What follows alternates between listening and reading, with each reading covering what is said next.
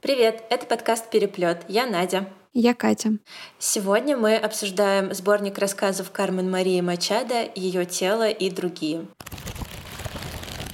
Я очень боялась произнести название сборника неправильно, потому что многие говорят что-то типа ее тело и другие части. А там же, потому что оригинальное название как раз-таки Her Body and Other Parties, по-моему, так. Ну да, ее тело и другие партии. Ну то есть, типа, все остальные третьи лица или институции что-то такое. Ну, то есть это не parts, но мне постоянно хочется сказать parts. А, я просто, ну, видимо, довольно плохо знаю английский.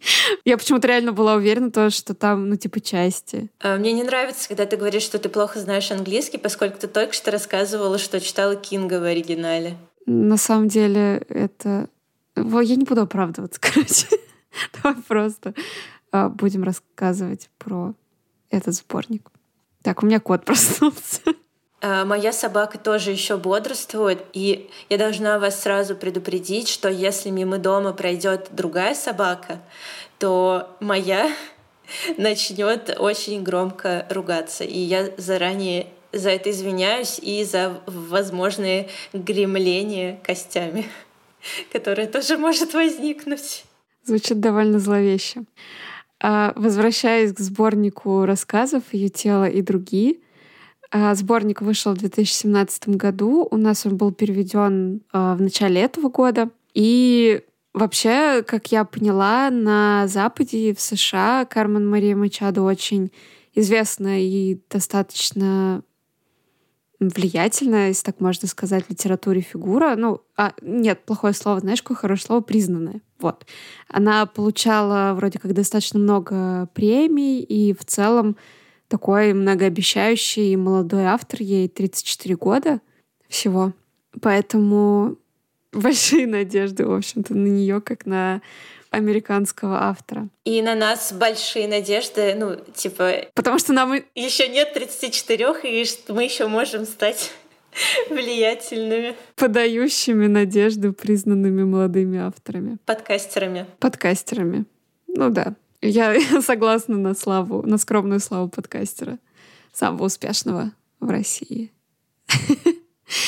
А, в общем-то, у нее, кроме этого, выходил еще сборник а точнее не сборник, это, я так понимаю, более связанное, да, такое повествование, это ее мемуары «In the Dream House». Это история ее абьюзивных отношений. И, по-моему, она выходила раньше, но на русский не переводилась. Я думаю, скоро переведут. Ну, было бы здорово, потому что, спойлер, сборник мне понравился. Поэтому я с удовольствием бы почитала что-то еще.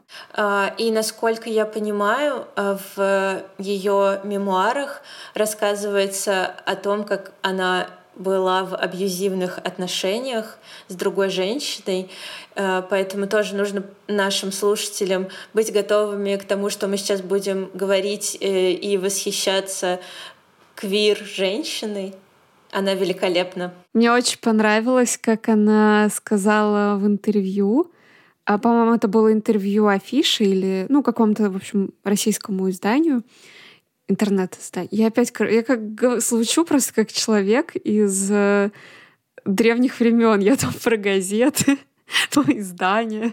Так вообще говорят. Ты просто звучишь как корреспондент РИА Новости. Окей. Я не являюсь корреспондентом РИА Новости, если что. Не являешься. Так говоришь, как будто я-то знаю. А, нет, я просто хотела подчеркнуть, что ты сказал там не я корреспондент, или точнее не являюсь. Я не смогла просто выговорить. Я не не корреспондент. Не будучи корреспондентом РИА Новости. Так, погоди, я должна вернуться к своей мысли. Так вот, а, Кармен Мария Мачадо давала интервью одному интернет... интернет-сайту. Изданию, выходящему в сети интернет. В сети интернет. Это было интервью афиши. Я его сегодня читала. Продолжай. В общем, она дала интервью афиши, в котором как раз-таки ей э, задали вопрос, не боитесь ли вы отпугнуть людей, э, тем, что вы поднимаете в своих рассказах, да, там, в том числе тему однополых отношений, квир-людей, вот это все. На что она сказала, что, типа, люди, которым эта тема ну, неинтересна, вроде как они мне тоже неинтересны как читатели, я не для них пишу, поэтому извините. Ну, она не говорила извините, это я от себя добавила. Но мне кажется, это довольно прикольная позиция. Ну, типа, ты говоришь то, что ты хочешь, ты знаешь там условно свою аудиторию, нельзя же, да, там всем нравится. И мне кажется, это довольно здоровое отношение, что ты понимаешь, что кто-то там тебя не примет, раскритикует, но как будто бы тебя это не слишком волнует. И на самом деле я, когда слушала интервью с ней, читала в частности это интервью, я поразилась, насколько она, ну, абсолютно в хорошем смысле, уверенная в себе женщина. Меня это поразило, и мне это очень понравилось. Ну, то есть как-то это очень классно. Это очень подкупает. Это не какая-то жуткая самоуверенность, самовлюбленность, да, с чем часто... Это, короче, тема для моего псих... психотерапевта, почему я так оправдываю э, понятие уверенная в себе женщина. Ну, в общем, она уверенная в себе женщина, и это очень классно. Спаси меня, пожалуйста.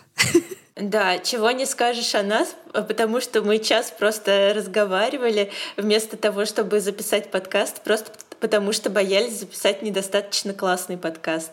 Но знаешь, что если бы мы были как Кармен Мария Мачада, мы бы сказали, что наши слушатели, они слушают именно нас, они знают, какие мы, а остальные нам не интересны. Правильно. Ну ладно, это как-то БДС прозвучало. Но, короче, наши слушатели нас поймут. Они классные, насколько я понимаю. Так и есть. Да, вы классные.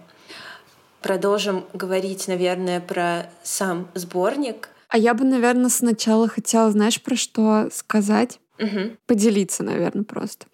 Когда мы с тобой обсуждали «Сестрома», э, мы говорили о том, что есть какая-то как будто бы тенденция в том, что появляется очень много сборников рассказов, и рассказы как мы помним, да, несколько лет назад была история с рассказом «Кошатник».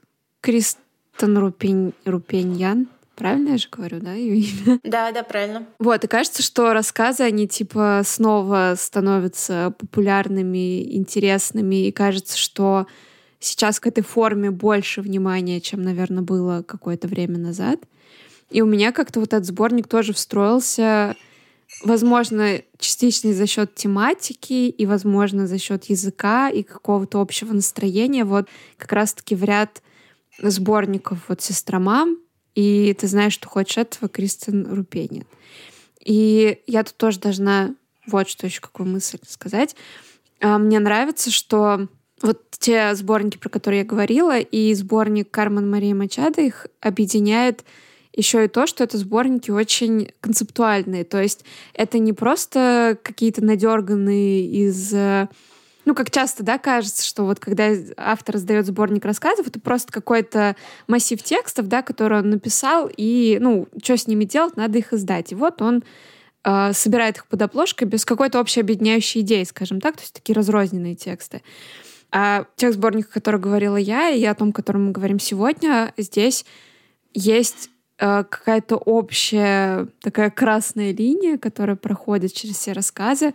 Это не всегда объединение тематическое, но часто именно какого-то впечатления, настроения. И мне кажется, что вот еще в этом сборнике складывается такое ощущение, потому что очень много рассказов там написано от первого лица, и тебе кажется подспудно, что это как будто ну, все время один человек говорит. У тебя не было такого ощущения? Сначала расскажи мне, что значит подспудно. Ну, в смысле, я слышала это слово, но я не знаю, что оно значит.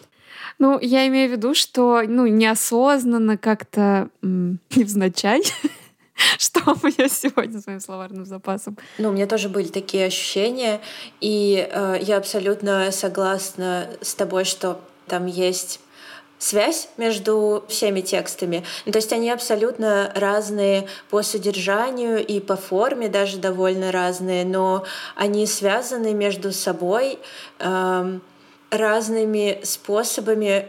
Это э, исследование, описание опыта женщин, э, часто квир женщин, э, там много про отношения с телом, про секс, про то, как страшно иметь женское тело. Секс и смерть. Мне кажется, еще так. Что ж, давай, наверное, перейдем непосредственно уже к самому сборнику. Наверное, стоит сразу сказать, что мы можем не, невзначай спойлернуть. Так что будьте к этому готовы. Ну, либо если вы не хотите его читать, но хотите понять, про что он, то, наверное, тоже можно послушать. Я предлагаю на случай чего не спойлерить шов для мужа. Нет, это невозможно. Невозможно, думаешь? Нет. У меня там заготовленная важная история насчет финала этого рассказа. Да. Ну, вообще, да, это, наверное, самый такой известный рассказ из этого сборника. Мне кажется, возможно, кто-то даже про него слышал, вообще не читая Кармен Мария Мачадо, потому что кажется, что когда вообще говорят про нее и про этот сборник, этот рассказ, он абсолютно всегда всплывает. Да, расскажешь про него? Да, расскажу. В общем, рассказ «Шов для мужа» — это первый рассказ в сборнике. Как я начинаю заходить в нем. 55 страниц, где-то из головы число. А, «Шов для мужа» — это история о женщине, которая находит любовь всей своей жизни, если можно так сказать, мужа. Они счастливы вместе, они а, как тебе по-дурацки рассказывать? Ладно, давай я расскажу э, про этот текст. Это история женщины, которая довольно э, быстро в молодом возрасте находит свою любовь, э, выходит замуж за этого мужчину, и у них все просто супер, у них совершенно офигенный секс, и в сексе она позволяет ему абсолютно все, чего он хочет, и ей это нравится. Но есть одно но. У нее на шее есть эм, зеленая ленточка, которую она не разрешает своему мужу трогать. И, естественно, больше всего на свете ему хочется развязать эту ленточку. И ну, просто однажды э, это ее очень сильно расстраивает, и она позволяет ему это сделать. И тут главный эффект э, рассказа в том, что же происходит, когда он развязывает эту ленточку. Я абсолютно этого не ожидала. Я думала э, обо всем угодно, но только не э, о том, что именно произошло. А, но Должна сказать, что такой эффект только для русского читателя, потому что, как оказалось, а, этот рассказ основан на очень-очень популярной в Америке истории о зеленой ленте, которую написал Алвин Шварц. А, может быть, вы помните, несколько лет назад выходил фильм а, «Страшные истории для рассказа в темноте», он, по-моему, назывался.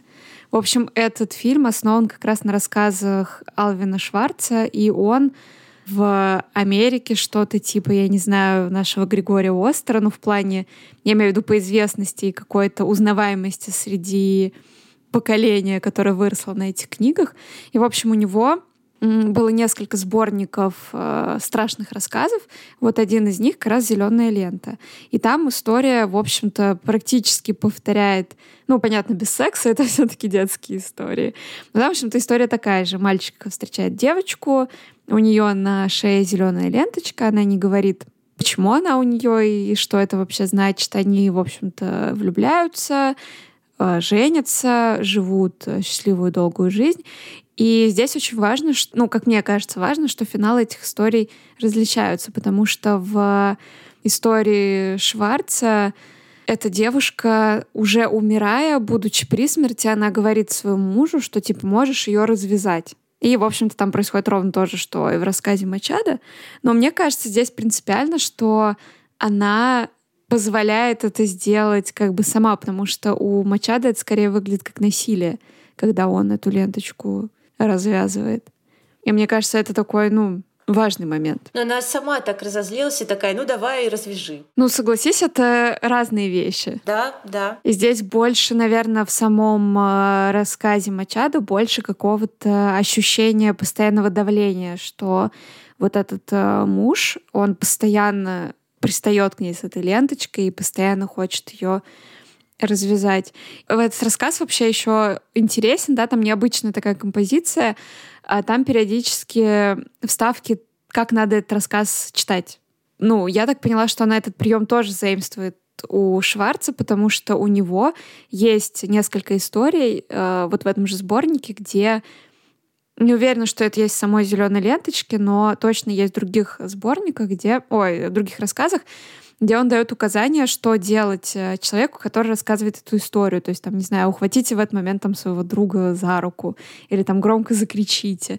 И, и кажется, что она как раз вот здесь обыгрывает этот прием, и она там упоминает еще несколько историй страшных, про э, девушку, которая наступила на могилу. А, помнишь, да, там была такая история? Э, ну, вот какие-то такие страшилки, и кажется, что это все тоже вот, ну, отсылки к этому детскому фольклору, и она сама в интервью говорила, что она очень любила вообще в детстве эту книгу. Ну, кажется, что все американские, ну, очень многие американские э, подростки, вот, ну, ее ровесники, и сейчас ее читатели тоже это знают, поэтому для них, наверное, эта история несколько иначе вообще звучит, чем для нас.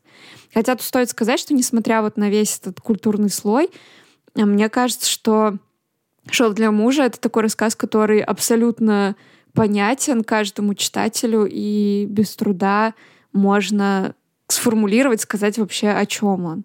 Ну, то есть мы тут тоже абсолютно считываем вот этот момент, что это рассказ да, о каких-то личных границах, я, кстати, еще думала, что это очень болезненная история в том плане, что э, когда мы встречаемся с человеком, да, когда у нас близкие отношения, там брак и все что угодно, нам очень больно, наверное, бывает иногда осознавать, что у человека есть какая-то своя жизнь, есть право на свои секреты, мы не можем знать абсолютно всего про него, да, и могут быть в том числе и какие-то телесные границы, да, которые он там не хочет нарушать. И вот здесь очень, ну, такой важный момент, что как бы они э, описывая вот эту их сексуальную жизнь бурную, да, что вот они прям, ну, все вообще, что только можно, они там выделывали.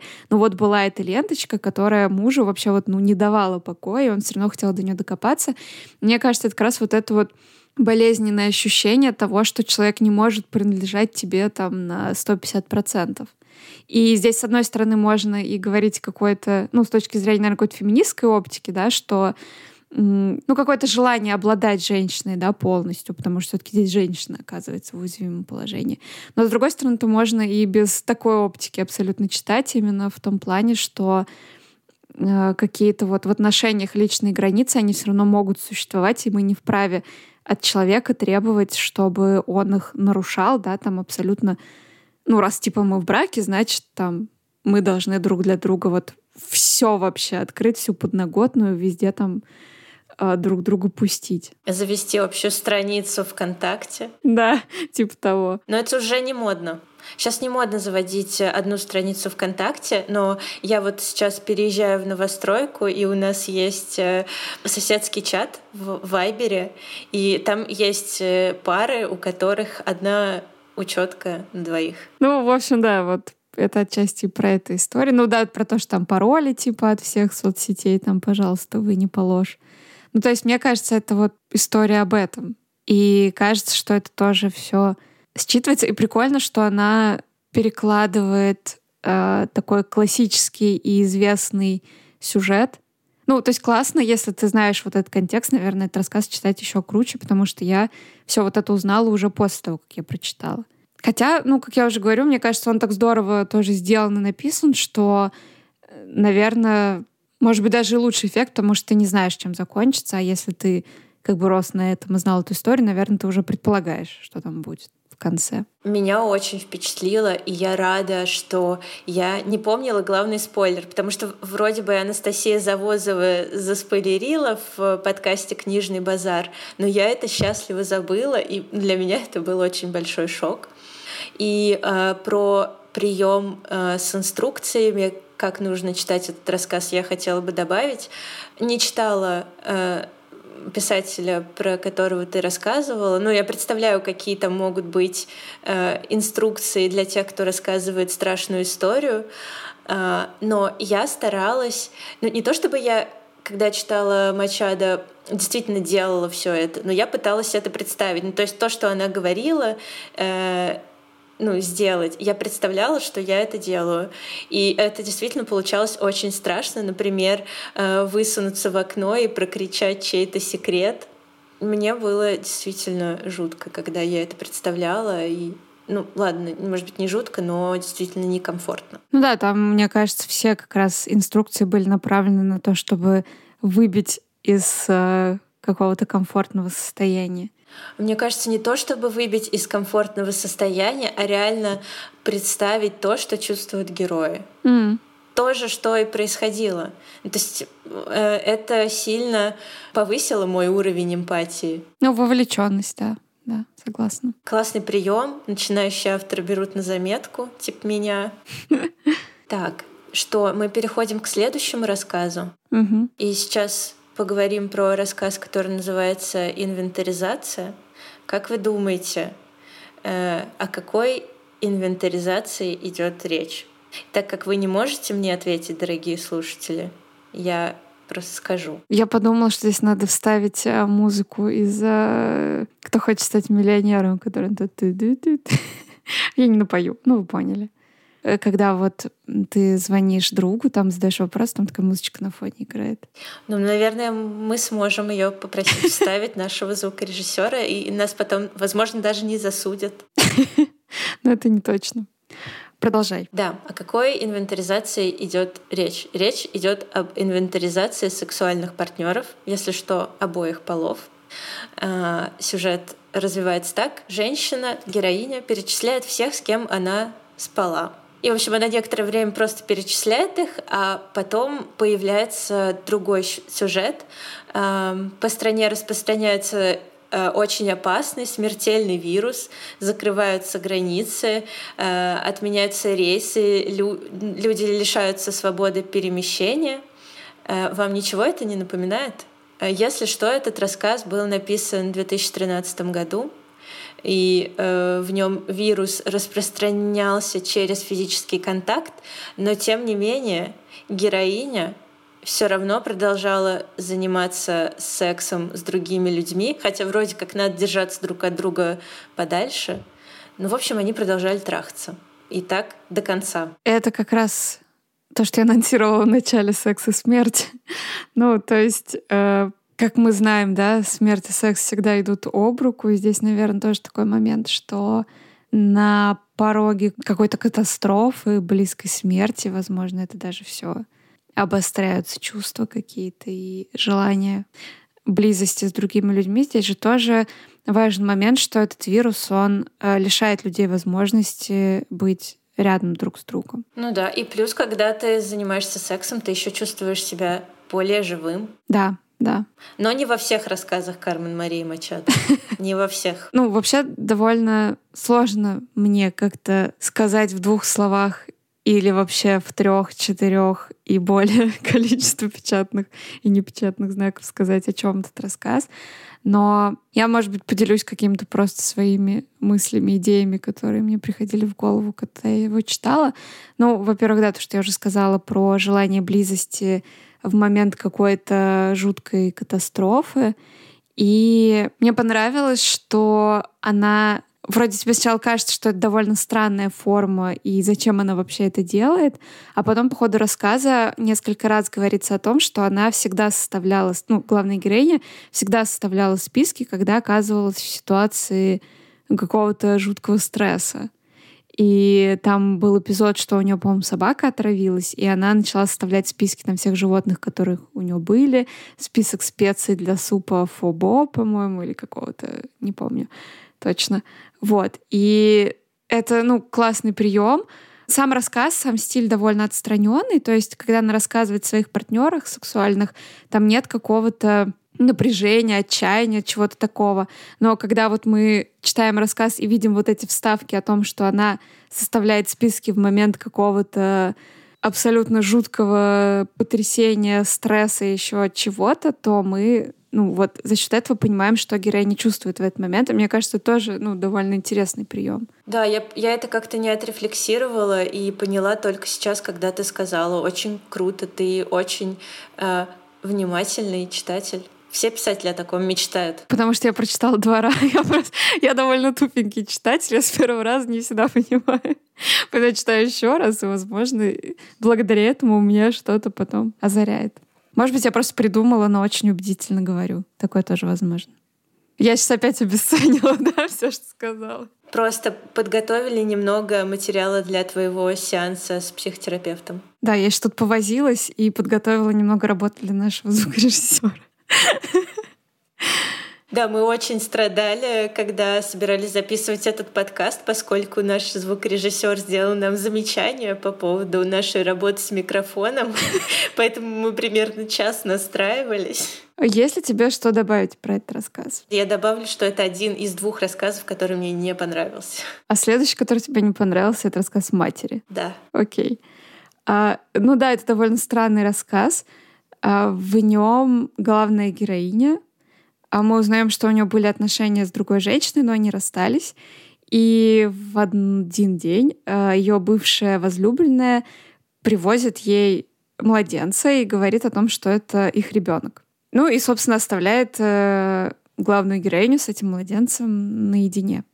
Э, мне показалось, что вообще этот ребенок типа не настоящий, потому что она там постоянно же говорит о том, что она рассказывает всю историю их отношений, и это оказываются абьюзивные отношения. Там, как ты знаешь, вот мне показалось, что там нет каких-то вроде бы прям описаний их ссор.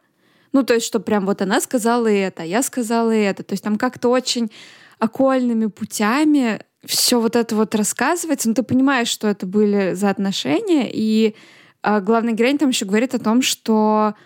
Почему ты смеешься? Ты же сказала окольными путями? Да. Короче, я смеюсь, потому что ты сказал, что она окольными путями что-то объясняет, а ты подспудно понимаешь. Я тоже хотела пошутить про это. Ох. Просто откуда ты берешь эти слова? Да я не знаю откуда. Но, может быть, я в последнее время э, слушала много классических романов. Я не знаю. А ты когда-нибудь говоришь батюшке? Батюшке, да, конечно. Вы позволите мне продолжить? Нет? Ладно. Давай, продолжай. Я не помню, на чем я остановилась. Она окольными путями. Не называя, не воспроизводя напрямую какие-то сцены из их отношений, она дает нам понять, что это были отношения очень нездоровые. И сама она говорит о том, что она верит Э, что любовь способна изменить э, мир, людей и повлиять как раз на такие отношения, мы понимаем, что в итоге ничего у них не вышло, и они расстались. И главная героиня как раз-таки вспоминает о том, что они в шутку начали мечтать о ребенке, хотя она вроде как на протяжении всех их отношений думала о том, что хорошо, что у нас не будет ребенка. Но тем не менее у них были какие-то фантазии там про девочку Мара, по-моему, они хотели ее назвать. И в конце еще появляется какой-то сын. И, в общем, кажется, что и вот этот младенец, который в начале, это тоже неправда. У меня вот как-то такое ощущение сложилось. Я подумала, что ребенок не настоящий, и она просто смотрела на какой-то дом, на какую-то пару, на каких-то детей и э, представляла их в этом доме, что они там живут, что это их дети, и в конце она вроде как туда пришла реально. Я так поняла. Я тоже так поняла, что никакого ребенка там на самом деле не было. Ну, мне вот эта вот метафора показалась сложноватой. Я не очень поняла, что я здесь должна была прочитать. И, наверное, этот рассказ мне понравился меньше всех, потому что я вообще не ухватила какую-то идею и как-то безучастно его немножко прочитала. Есть ли такая возможность, что э, в этом рассказе осмысляется опыт квир-пар, которые не могут завести ребенка. Ну, слушай, не могут, это же тоже такое фактически-то могут при современных. Ну что это очень сложно для многих пар. Ты имеешь в виду сложно с какой-то психологической точки зрения? Нет, я скорее имела в виду восприятие общества. Но я понимаю, что тут нет такого, что это какая-то ну, центральная тема. А какая там центральная тема, я не знаю. Но почему бы и нет? Ну, меня вот в этом, наверное, немножко может быть, сбила с толку вот этот момент, что э, главная героиня несколько раз говорит о том, что, слава богу, у нас не может быть детей. То есть она прям несколько раз это проговаривает, и ну, у меня как-то это вот со всем этим... Может быть, здесь наоборот какой-то ужас, что ли, материнства. Потому что там же есть какие-то моменты, что э, у ребенка она видит какую-то ямочку на голове. Ну, это типа родничок. Я не знаю, может быть, э, матери к этому относятся по-другому, и это типа мило. Но в тексте звучало это жутковато. Ну да, там все ее отношения с младенцем, если честно, довольно крипово описаны. Да, то, что она пыталась его покормить, и он ее укусил. Ну, то есть какие-то такие жутковатые вещи. И я как-то вот... Ну, то есть какие-то много противоречивых штук. Может быть, идея в том, что материнство — это ни хера не просто.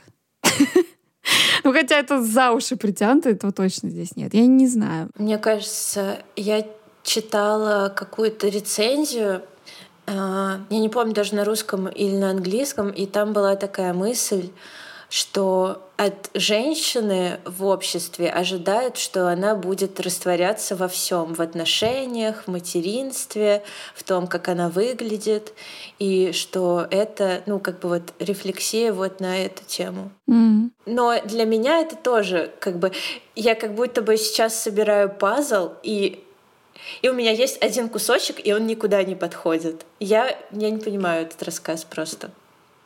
Ждем комментариев от наших слушателей, которые прочитали, поняли, и у них есть теория. Или хотя бы просто есть теория. Как ты думаешь? Я просто сейчас думаю про вот то, что ты сказала. И, может быть, здесь действительно это есть, потому что ну, у нее есть вот это у героини желание там спасти ее отношения, Э, ну, здесь странно тоже говорить, здесь же обе женщины в этих отношениях. Я просто думала о том, что, ну, типа, от женщины хотят, чтобы она там сохраняла отношения, да, любой ценой, там, чтобы у нее была семья, чтобы у нее были дети, и вот это все. Но вроде здесь обе женщины, и сложно говорить, что здесь какой-то вот в эту сторону, про какие-то гендерные такие вещи. Не знаю. Так а почему нет? Ну пускай обе женщины. Ну, значит, от них обеих это требуется. Нет, требуется от той, которая более женственная. Ты что, не знаешь, как это работает? Нет. Ну, представь, например, однополую пару, да, ну, я сейчас представляю какой-то абстрактный пример, который, ну, может быть, основан исключительно на стереотипах. И представь, ну вот пара, и одна женщина, не знаю, там одевается в мужские костюмы, и ну как-то вот ближе по облику и по поведению к мужчине, а другая а, обычная женственная женщина. Хотела избежать э, тавтологии, ну ладно. Вот. И если вдруг мы решаем накладывать на них какие-то ожидания, то мы все равно одну как про себя будем считать немножко мужчиной, потому что она так себя ведет. И, соответственно, кто должен спасать отношения, кто должен делать всю эмоциональную работу, как ты думаешь? Ну, это да. То есть, возможно, здесь вот эта патриархальная модель просто переносится на однополую пару тоже. Может быть. Надеюсь, мы никого не обидели своими рассуждениями. Я уже боюсь что-то говорить. Давай дальше тогда. Так, и сейчас мы подходим просто к моему самому любимому рассказу э, в этом сборнике. Э, я, кстати, испытываю довольно странные чувства, когда я говорю слово «сборник». Мне кажется, как будто оно какое-то грубое. Но знаешь, по-английски это collection, э, а по-русски сборник. Я скорее думала про то, что странно говорить про это как про сборник, потому что сборник как-то у меня ассоциируется реально с чем-то не концептуальным. То есть как будто бы собрали просто все. А наверное, странно про этот сборник говорить, что он сборник, потому что здесь действительно как-то все очень органично, все рассказы друг с другом соотносятся, и как-то можно от одного мостика к другому перекидывать, и это реально выглядит как какое-то цельное произведение, а не как вот просто какой-то набор историй. Сборник. Сборник. Collection. Ну, в общем, когнитивный диссонанс возникает, да, когда я это слово говорю. Коллекция. Коллекция коротких историй. Паноптикум. Я не знаю такого слова. Ну, мы уже выяснили сегодня, что я знаю много странных слов. А ты знаешь слово инкунабульный или какой-то там такой. Я не поддамся на эту провокацию. Ладно. Это inner joke. Хорошо. Вопиющие преступления. Мой любимый рассказ. В нем э, Мачадо пересказывает 12 сезонов, то есть 272 серии, э, как это сказать, спин сериала «Закон и порядок» про преступления на почве секса.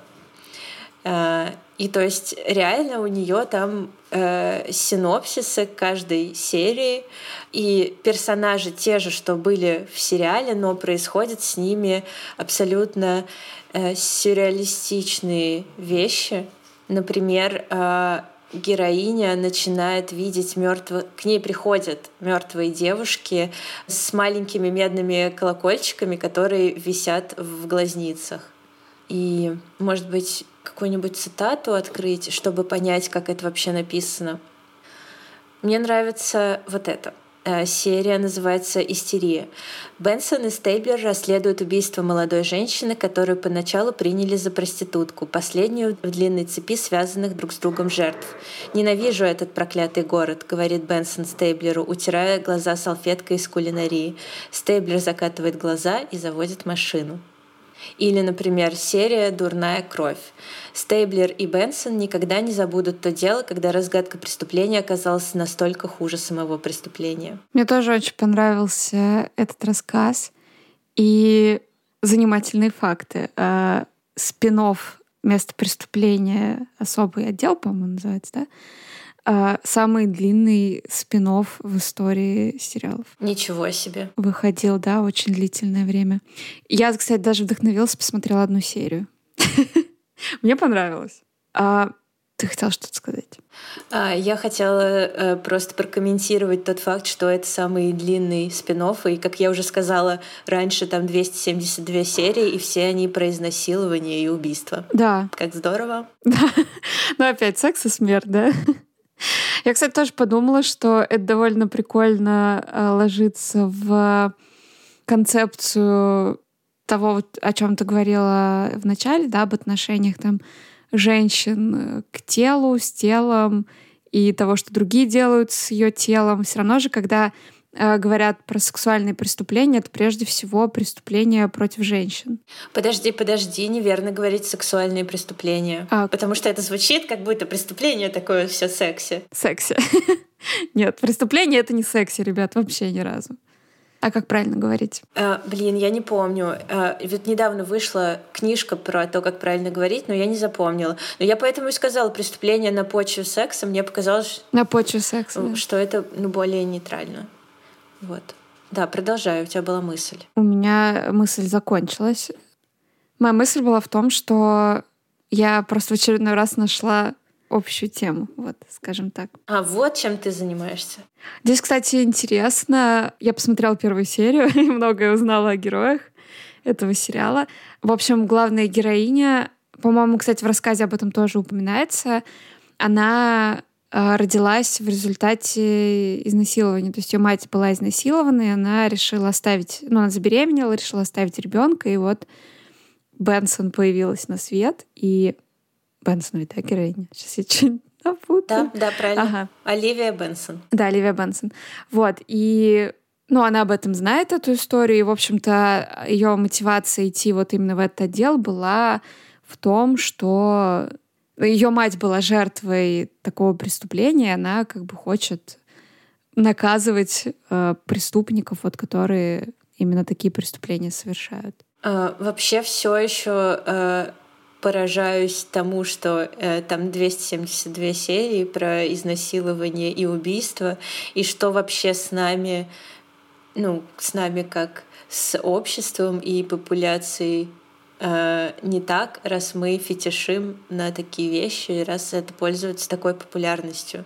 Ну, слушай, мне кажется, это довольно естественная вещь в том плане, что это нам кажется настолько из ряда вон выходящим, что мы пытаемся просто понять, ну, что, а что могло. То есть я могу сказать за себя, как человек, э, фанат, как вы уже знаете, True Crime книг, почему мне интересно это читать, да? Потому что, во-первых, за... Ну, если это хорошо написанная true crime книга, это всегда история шире, чем просто там история какого-то маньяка и что он был там за человек или не знаю. Это всегда обычная история о какой-то проблеме, которая была в обществе в этот момент, о какой-то специфике работы людей, которые, да, там раскрывают эти преступления, или это какой-то исторический контекст, и это ответ на вопрос, а почему человека, там, который совершал преступление, так долго не могли поймать, или почему, там, не знаю, он именно таких э, выбирал э, жертв себе. Ну, то есть за этим всегда есть какая-то социальная проблематика, и это всегда, ну, если это хороший повторюсь, true crime — это всегда шире, чем просто история там про маньяка и что он там за человек, где он жил, учился, там работал, и вот это все. Это, ну, мне кажется, не сильно-то интересно. Вот, и... Только если ты Ксения Собчак, то тебе очень интересно. Давай не будем, пожалуйста, у меня жопа горит. не будем об этом. Вернемся к CSI место преступления, особый отдел. И там, кстати, тоже вот есть как раз то, о чем ты говорил в первой же... А просто первая же серия, как бы сразу расскажу просто, о чем первая серия. Там, значит, находят убитого таксиста. В общем, оказывается, что он не тот, за кого себя выдает, у него там, ну, типа, поддельные права, там еще что-то, а на самом деле это сербский, по-моему, военный преступник. И, в общем, следователи выходят на его жертв. Ну, то есть он как бы военный преступник, который там убивал, насиловал неоднократно, при том жуткими подробностями, которые все в сериале рассказываются, нескольких женщин. И, в общем-то, они, естественно, становятся главными подозреваемыми в этом убийстве, потому что там еще и следы там лака, ну, что-то, в общем, ну, короче, указывало все на них. И вот здесь как раз-таки тоже, да, здесь поднимается важный вопрос и встает важная дилемма у следователей, что они выясняют, что действительно его убили его жертвы. Какое должно быть наказание для вот этих жертв, если они... То есть преступник, получается, не получил наказание от государства, ему удалось избежать ответственности за свои деяния. И они вроде как совершат самосуд, который, ну, мы понимаем, что это неправильно, но с другой стороны, как нам к этому относиться? И, и мне кажется, здесь тоже такая, ну, моральная дилемма довольно-таки непростая. И по поводу интереса вообще ко всем этим преступлениям, там, в общем-то, тоже в первой серии как бы авторы очень грамотно раскрывают мотивацию обеих героев, то есть обоих героев.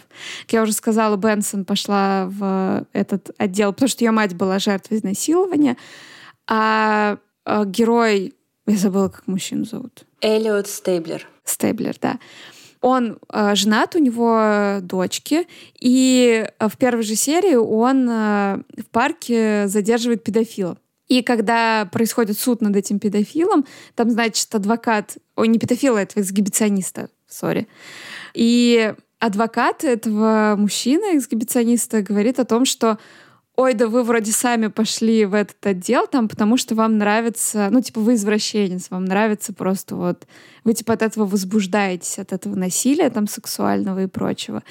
И там, в общем-то, герой говорит о том, что, ну, у меня как бы вообще-то дочки растут, и я не хочу, чтобы они вот столкнулись когда-либо с таким дерьмом, с которым вот он сталкивается на своей работе. То есть у него как будто бы мотивация там э, сделать лучший мир для своих дочерей скажем так. И, ну да, это на самом деле интересная тема по поводу, почему люди действительно занимаются такими очень сложными с э, психологической, моральной точки зрения вещами. То есть, ну, здесь же тоже вот эта история сестер Хачатурян, да, которые оказались в такой ситуации, когда у них не было фактически нового выбора, да, и, ну, насколько мы можем вот здесь кто здесь жертва и ну, как бы как мы должны такие преступления решать, скажем так. Потому что по факту, да, они совершили убийство, но с другой стороны, если им не помог никто, что они должны были делать? В общем, очень сложно. Очень. Да. И у меня была очень сумбурная речь, надеюсь, какое-то ядро мысли там все-таки прослеживалось. Да нет, ничего не сумбурное, вполне себе все понятно, что ты хотел сказать. В общем, мне э, этот рассказ напомнил э, рассказы другой моей любимой писательницы Келли Линк, которая тоже иногда пересказывает сериалы в своих текстах. Она тоже очень любит мистику, фэнтези, хоррор в какой-то необычной форме.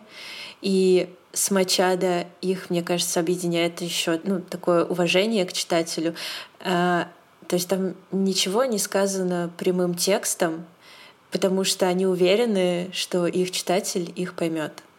И несмотря на то, что эти синопсисы серий, да, там, кстати, название реальных эпизодов просто не, не всегда то, что в сериале происходит.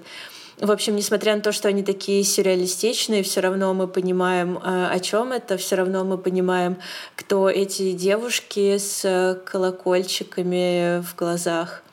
И, в общем-то, очень классно. А это вообще довольно сильный образ вот этих девушек, которые... Это же, по сути, а, девушки, тела которых не были найдены. То есть это как раз вот эти преступления, которые не были раскрыты, жертвы, которые не были найдены там живыми или мертвыми. И э, мне кажется, это какой-то очень яркий образ, вот то, что они с этими пустыми глазницами, в которых колокольчики, это как-то очень... Ну да, это очень сильно. Впечатляюще. Да. Что-то еще хотела сказать? А, во-первых, я хотела вспомнить про девушек с колокольчиками, что там вначале э, были две убитые сестры-близняшки, которых перепутали с другими убитыми близняшками, и они, в общем-то, преследовали Бенсон, потому что их перепутали. Или что-то такое там было. А еще там была очень прикольная история про то, как э, руку убитой девушки, по-моему, руку нашли в пасти пяти разных аллигаторов, и судмедэксперт не знала, что ей делать с четырьмя лишними конечностями. Просто делюсь тем, что мне понравилось. Извините. Ну, у меня еще была ассоциация с Лавкрафтом. Да, да, да, безусловно, есть такое. А мы, кстати, вот тоже, наверное, не поговорили э, об этом. А вообще, мне кажется, во многих рассказах э, этого сборника есть элемент хоррора. Либо какой-то вот прием, либо вот именно какая-то тематика. То здесь же реально она работает с такими хоррор-штуками, хоррор-приемчиками в этом.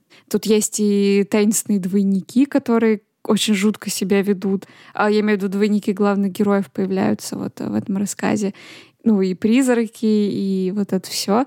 Она очень классно, на самом деле, работает с разными элементами жанров, и очень круто их вплетают в свои рассказы. Они абсолютно не выглядят чужеродными, они выглядят, наоборот, очень уместными, и это прям мастерство. Ну, то есть она прям этим приемом пользуется виртуозно. А, насколько я понимаю, Мачадо довольно э, сильно любит всяческие э, ужастики, готические романы. И когда она рассказывала, что, ну, кого она читала, когда была там совсем юной, оказывается, я тоже, короче, читала все эти ужастики. Мне очень, ну, меня как-то это порадовало. И еще про э, этот рассказ если уйти от всех э, ужасов смерти и секса, то мне показалось, что это довольно остроумный комментарий на поп-культуру. И когда я э, зачитывала описание одного из эпизодов, там Бенсон говорит «ненавижу этот проклятый город», утирая глаза салфеткой из кулинарии. И это, в общем, такой распространенный э, троп в сериалах и фильмах про полицейских, когда они ненавидят этот проклятый город. И также довольно забавно, что когда сериалы очень длинные, они не вывозят э, на реализме, и там в итоге появляется и мистика, и какой-то сюрреализм, что довольно классно показано в этом рассказе. Да. Думала еще про Лост, например. Да, на самом деле, у меня почему-то, когда ты сказала про сценариста, не мог ничего придумать, я почему-то вспомнила миллиард э, мыльных опер, которых шли очень долго, и там появлялись какие-то братья-близнецы, забытые дети и что-то еще, чтобы как-то всколыхнуть сюжет. Так что да, это вполне справедливое замечание. И я согласна, да, что это прикольно, как а, комментарий, как какое-то... Она же сама говорила о том, что идея этого рассказа ей, в общем-то, пришла в голову, когда она просто а, сидела дома и смотрела днем вот этот сериал, и то есть это какая-то ее ее мысли, ее какие-то фантазии, которые ей приходили в голову, когда она смотрела. Ну, по-моему, довольно интересно. Да, похоже, нам уже пора переходить к другому рассказу. Да, это рассказ «У настоящих женщин есть тело». А главная героиня этого рассказа работает в магазине, где продают платья для выпускного, ну, вечерние платья. Ну, в основном, да, для выпускных балов. А, по ходу дела мы узнаем, что действие происходит во время серьезного экономического кризиса. Это первый факт. Второй факт. А, в стране, в мире, в мире, наверное, начинают а, исчезать женщины, исчезать в буквальном смысле, то есть они постепенно теряют свою телесную оболочку, начиная буквально таять а, в воздухе, становясь прозрачными. И в конечном итоге, вот мне тут было не до конца, кстати, понятно, они же вроде как не исчезают, а просто остаются такими, как призраками. А я думала, что они вообще остаются э, призраками конкретного платья. Прям даже нет. Но она же, как она видела это ну, в связи с платьями. Да, она увидела первый раз этих женщин, когда увидела портниху за работой, и они приходили к ней, и она как бы зашивала их в эти платья. Но там она же говорит еще, хотя вот я сейчас думаю, что я не права. Ну, просто она говорит о том, что когда она работала, она уволилась из магазина платьев в итоге, потому что она не могла просто видеть э, эти платья после того, как увидела этих э, призрачных женщин, которые в этих платьях присутствуют. Она пошла работать э, на завод уборщицей, и она там то ли она боялась, что она начнет и там видеть этих женщин, которые начали бы приходить к этим чанам там с горчицей или что-то такое там было. То ли она реально их там видела, по-моему, она их там не видела. Но она переживала, что она их увидит. Ну, то есть для меня вот это было не очень понятно, что эти женщины стягивались в итоге к чему? Только к платьям или нет? Мне казалось, что да, но я теперь я думаю, что я очень невнимательно прочитала рассказ. И сейчас я просто смотрю на текст. Нет, я не могу найти это. Ну, в общем, не суть. Давай... Как ты думаешь, что это значит? Давай об этом. Сложно, сложно сказать. С одной стороны, первое, что мы думаем, когда нам говорят про исчезающих женщин, мне кажется, ну, по крайней мере, мне приходит первое на ум вот это расхожее выражение, да, про невидимых женщин. Ну, что женщины не видны там в профессиях, не учитываются при разработке. Э, была же вот эта книга про невидимых женщин. Она, по-моему, так называется «Невидимые женщины». Нонфикшн про то, что очень многие в мире вещи сделаны без учета женской анатомии, Э, известная, мне кажется, всем история о том, что женщины получают гораздо больше травм во время э, автомобильных аварий, потому что подушки безопасности рассчитаны на мужскую анатомию. И, соответственно, когда женщина попадает в аварию и подушка выскакивает, она повреждает э, тело женщины больше, чем ну, она вообще, по идее, не должна повреждать тело, но, в общем, женщины получают травмы, которые мужчины не получат в аналогичной ситуации. И, конечно, когда ты начинаешь читать, тебе первая мысль вот об этом. Но в самом рассказе, на самом деле, про это ничего, ну, как мне показалось, нету. Там единственный был такой момент. А, напарница главной героини говорит о том, что она а, хотела устроиться в фотоателье, что она дипломированный фотограф, но ее не взяли, а каких-то двух придурков, которые ничего не умеют, их туда работать взяли в итоге. И вот сам, ну, как бы экономический кризис здесь тоже, наверное, не случайно, потому что женщина все-таки наиболее уязвимая с точки зрения экономики по-прежнему. Потому что женщине все равно сложнее найти работу, чем мужчине. Женщине там в условиях экономического кризиса тем более наверняка будут платить меньше, чем мужчине. Ну, то есть какие-то такие вещи так или иначе приходят на ум, потому что, ну, просто мы, наверное, привыкли так думать. Но вот я в самом тексте не могу найти каких-то прямых подтверждений вот этим своим мыслям. То есть это скорее просто мои ассоциации. Блин, я, короче, сейчас знаешь, что подумала? Они стягиваются к платьям, потому что они пытаются стать видимыми. Mm. Ну да. То есть они пытаются с помощью одежды стать видимыми. Как тебе такое? Мне нравится эта идея. Я просто зачитаю одну цитату, которая мне понравилась. Это, в общем, разговор э, в связи с тем, что вот появились первые сообщения о том, что женщины начали исчезать. И, в общем-то, первых начали винить индустрию моды, потом миллениалов и, наконец, воду. Но воду проверили. Бестелесными становятся не только миллениалы. И какая выгода индустрии моды от того, что женщины тают и исчезают. Невозможно наряжать воздух. Разумеется, модельеры пытались. Да, я тоже хотела эту цитату зачитать. Я сейчас искала ее именно для этого. Прикинь.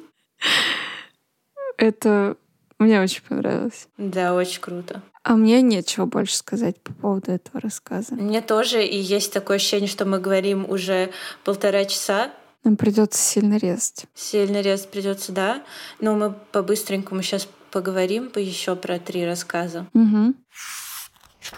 Так, я расскажу про следующий. Он называется «Восемь укусов». Он про женщину, э, которая э, переживает, что у нее есть лишний вес, и вспоминает слова своей матери, которая говорила, ну, что есть вот надо, ну, ровно 8 укусов, и тогда все будет хорошо. Ну, тебе положили что-то на тарелку 8 укусов, все, тебе достаточно. А, но оказалось, что эта практика не помогла героине, точнее ее телу не помогла измениться, и она решила изменить свое тело, чтобы оно соглашалось на эти 8 укусов. И э, способ, э, который она выбрала, как и ее сестры, у нее несколько сестер, и все они делали эту операцию, это шунтирование желудка. В общем, и однажды она просыпается в своем новом теле. Ну, естественно, оно изменилось не мгновенно, а через какое-то время, но просто однажды она просыпается и видит там, тут написано, там, тело до меня. Оно появляется, будто слой снега, слой лжи отступает от правды пейзажа. Ну, то есть она считает, что она наконец-то стала собой. Но в итоге все оказывается не так просто, и часть ее, которую она отвергла, начинает преследовать ее. Она живет в этом же доме, спит э, в ее кровати, когда она уходит, постоянно там что-то топает, хлюпает. Вот, и тоже такие хоррор-мотивы в этом есть. Ну да, такой элемент боди-хоррора. Ну, здесь, мне кажется, достаточно понятно, в чем идея. И когда героиня умирает, она понимает, что совершила ошибку, отвергнув часть себя. Ну да, и мне кажется, здесь очень важный еще момент э, ее отношения с дочерью, потому что, ну то есть, мне кажется, здесь о том, насколько вообще опасно, насколько травматично не любить и не принимать свое тело, потому что, э, по сути, жизнь этой героини ведь на самом деле разрушала не тот факт, что она толстая, да, а то, что она не принимала свое тело. То есть почему про отношения с дочерью я заговорила? Потому что она винила, по сути, свою дочь в том, что ее тело так изменилось после беременности. Даже несколько раз там говорит о том, что до беременности, да, у нее все было хорошо, она была там красивая, стройная, все ее устраивало. Но после беременности, в общем-то, она начала полнеть. И она, может быть, даже не осознавая сама этого, но в рассказе это точно проговаривается, что она эту вину перекладывала на свою дочь, и она не могла наладить с ней нормальный контакт из-за того, что на самом деле она не могла наладить контакт с собой, со своим телом. И то есть насколько это, во-первых, насколько ужасно, что общество так давит да, на женщин. И там же есть вот этот тоже момент, что вот когда они приходили в ресторан, да, там ее сестры, да, там заказывали еду, там приносили им порции, они такие, ой, я, наверное, все не съем, ой, там не поместится. Ну вот, вот эти, вы знаете, короче, дурацкие стереотипы, что там женщина должна вот есть как птичка, там салатик закажи, и вот это все. И насколько это далеко идущие последствия. Это не просто, что там ты конкретно человек несчастный, потому что недоволен своим телом, а это еще может распространяться на твои отношения с э, твоими родными, близкими, и это, короче, узасные вещи. То, что э, в обществе есть вот этот фэтшейминг, это, короче, прям очень-очень плохо. И мы даже, наверное, осознаем, ну, я, мы имею в виду как общество, какой вред мы наносим людям, когда какие-то такие высказывания себе позволяем и какое-то такое отношение позволяем, насколько это, короче, травматично и опасно. Захотелось большую шурму. Давай, наверное, про следующий рассказ, да, чтобы не... Или тебе есть что еще добавить? Нет, нет, я с тобой согласна во всем. Окей, рассказ «Постоялица» — это история о писательнице, которая едет в такой писательский ретрит, наверное, так это называется. Ну, в общем, санаторий. Писательская резиденция. Переделкина. Короче, в общем, едет она в писательскую резиденцию, чтобы закончить свой роман, а, с которым у нее как-то не очень заладилась работа. И, в общем, в этой резиденции начинает происходить всякое дерьмо. Я бы вот так рассказала. Блин, это на самом деле очень сложный, мне кажется, рассказ для того, чтобы как-то коротко его пересказать или объяснить, о чем он. В общем, у главной героини есть некоторая травма, и ее творчество отчасти завязано ну, на этой травме, то есть она ее рефлексирует, как-то переживает, как-то с ней встречается. И вот в этом рассказе, в таком готическом антураже, она встречает других творческих людей, но атмосфера там абсолютно не такая эм, расслабленная, как вроде бы типа, ты едешь там в писательскую резиденцию, ты хочешь, чтобы тебе там готовили другие люди, убирали другие люди, и все, что ты делал, это занимался творчеством. Но тем не менее, да, там происходит много всяких странных вещей, и постепенно героиня начинает как-то, ну, Э, как сказать, она начинает странно себя чувствовать, она ведет себя очень странно для окружающих. И в какой-то момент они начинают обвинять ее в том, что она просто вот этот троп сумасшедшей женщины. Э, как э, это жена мистера Рочестера на чердаке закрытая. Надеюсь, я никому сейчас не заспойлерила Джен Эйр. В общем, героиня — человек, который переживает свой опыт, воспроизводит и рефлексирует это в своем творчестве, но люди продолжают ей говорить, что она просто сумасшедшая женщина, и не могли бы вы уже сделать э, что-то новое вместо того, чтобы постоянно воспроизводить модель сумасшедшей, которая всем уже наскучила. Такие дела. I'm done. Да, у меня даже, кстати, цитата как раз э, про это есть. Знаешь, что ты думаешь, читатель? Ты думаешь, откуда эта женщина набралась наглости явиться в наше место после того, как отвратительно опозорилась в этом? Конечно же, она слишком нервная, слишком больная, слишком безумная, чтобы допустить ее есть, спать и работать среди других художников. Или если вы чуточку менее великодушны, то примите меня за клише. Жалкое трясущееся существо с дурацкими корнями подростковой травмы прямиком из готического романа. Да. А, я хотела еще про этот рассказ сказать, что мне понравилось в нем описание творческого процесса ее, когда она говорит об остранении. А, помнишь этот момент, когда она рассказывает, как она в детстве первый раз, по-моему, смотрела на ножки холодильника или что такое, угу. и ей там казалось, что это какие-то горы, ландшафты. Это было очень поэтично и как-то, ну, мне показалось, приоткрывает немножко дверцу в творческий метод, что ли, в какой-то ее ее работу. Ну, в общем, это было интересно. Ну и в целом, наверное, это еще рассказ э, о действительно травме. Даже не то чтобы о травме, а скорее о каком-то встрече лицом к лицу, что ли, со своей травмой, потому что там же тоже возникает вот этот момент двойничества, и она ну, как бы фактически, да, она встречается с собой, вот, пережившей в подростковом возрасте травму, травма связана с неприятием ее сексуальной ориентации.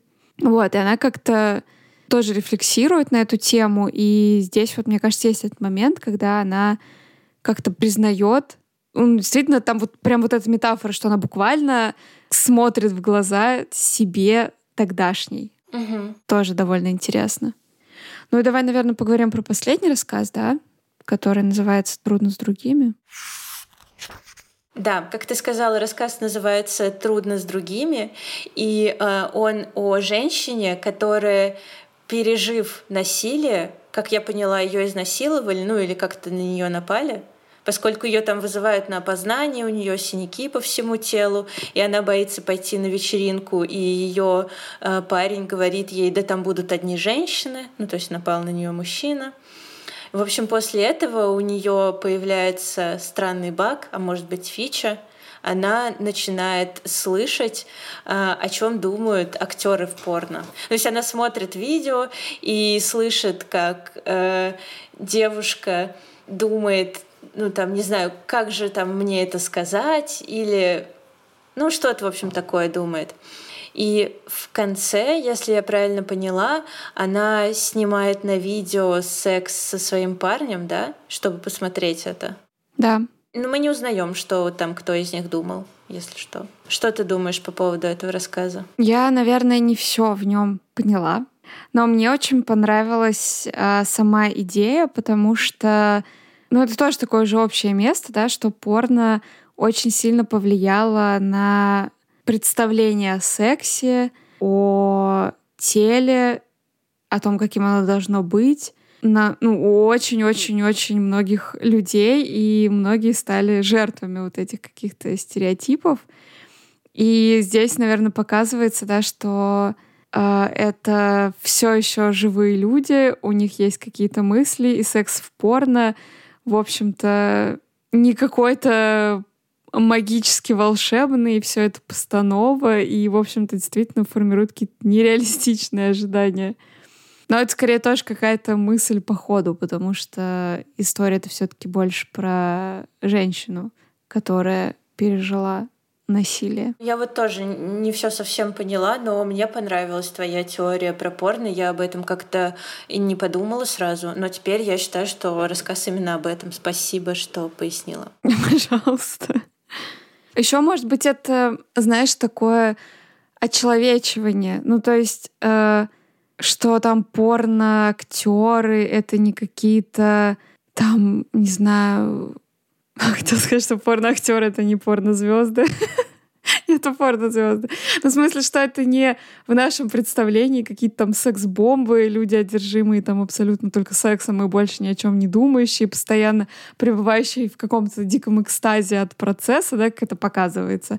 А это совершенно обычные люди с совершенно обычными мыслями, то есть какая-то гуманизация, что ли, всей этой индустрии. Блин, а может быть, она это просто... Ну, на самом деле, она не слышала это, она, может быть, просто сама додумала. Ну, в смысле, может быть, она просто сумасшедшая? Так понятнее? Да, почему нет? В любом случае, это очень круто. И, короче, мне очень нравится у Мачада в этом рассказе и во всех, которые мне понравились, э, такой момент, что мы никогда до конца не знаем, ну, короче, мы не знаем все. Эти рассказы, они задуманы двусмысленными, и это очень круто, поскольку обычно нам, ну, например, мы смотрим какой-то детектив, там, не знаю, мы смотрим Twin Peaks, и мы хотим узнать, кто убил э, Лору Палмер. Ой, сравнение с Twin Peaks я взяла из какой-то статьи, я не сама это придумала. И концовка всегда разочаровывает. Ну, то есть, когда мы узнаем отгадку, оказывается, что это какая-то фигня. Да, я вспомнила, я читала статью, в которой э, рассказывалось, ну, тоже статья была про Мачада, э, про то, что рейтинги Twin Peaks э, сильно упали, когда стало известно, кто все таки убил э, Лору Палмер. И, собственно, нам Мачада не дает этого разрешения. Она не дает нам окончательных ответов, и именно поэтому можно бесконечно перечитывать эти рассказы и получать от них невероятное удовольствие, что-то еще чуть-чуть понимать, понимать какие-то оттенки, которые там мы не заметили с первого раза. Например, я когда читала рассказ э, «Трудно с другими», я не сразу, ну, я как так невнимательно прочитала, что я не поняла, что с ней что-то произошло, что она пережила насилие. Я прям реально это пропустила. Я бы добавила, что мне кажется достаточно редким талант классно описывать секс. И вот у Мачады с этим вообще никаких проблем. И это абсолютно не вызывает какое-то чувство неловкости, как бывает иногда, когда читаешь сексуальные сцены. Здесь все это очень органично, она находит какие-то очень правильные, четкие формулировки. Это прям меня впечатлило. Да. Секса очень много, очень много секса. Максимально заряжена сексом. Да, и ни одна из э, постельных сцен не попадет э, в премию худших постельных сцен в книгах, потому что написано, правда, круто. Вот. Ну что ж, я думаю, что мы однозначно можем рекомендовать этот сборник. И несмотря на то, что мы здесь даже раскрыли какие-то детали сюжетов отдельных рассказов, мне кажется, вы в любом случае получите огромное удовольствие от чтения и не пожалеете. Тем более э, мы вообще некоторые части, а может быть даже и большую часть мы не поняли, поэтому вы можете прочитать и объяснить нам потом. Да, это было бы здорово. Спасибо, что послушали. Подписывайтесь на нас ВКонтакте, а в Твиттере, если его не закроют к моменту выхода. Но у вас же есть VPN, все будет хорошо. Да, мы будем очень рады вашим оценкам, отзывам, комментариям. Пишите, поболтаем, что-нибудь обсудим. Всем пока. Пока.